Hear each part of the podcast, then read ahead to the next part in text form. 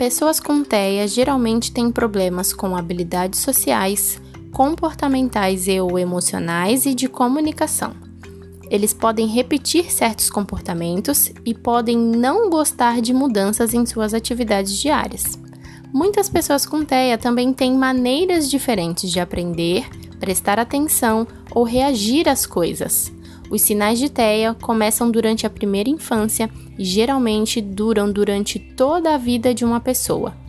Crianças ou adultos podem apresentar as seguintes características: não apontar para objetos para mostrar interesse, não olhar para objetos quando outra pessoa aponta para eles, ter problemas em se relacionar com outras pessoas ou não demonstrar interesse por elas evitar o contato visual e querer ficar sozinho, ter problemas para entender os sentimentos dos outros ou até mesmo de falar de seus próprios sentimentos.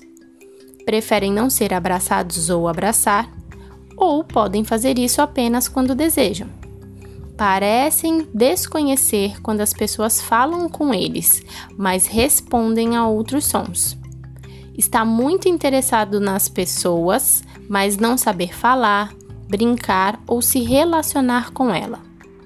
Repetir palavras ou frases que são ditas, ou até mesmo palavras ou frases que não sejam do seu próprio idioma ou ainda de alguma coisa que seja do seu interesse, como por exemplo desenhos animados.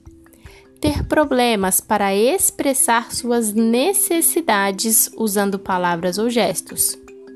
Não jogar jogos de imitação, repetir uma mesma ação várias vezes, ter problemas para se adaptar quando uma rotina muda, ter reações incomuns à maneira como as coisas cheiram, como elas parecem, como sentem, como soam ou como provam, perder habilidades que possuíam.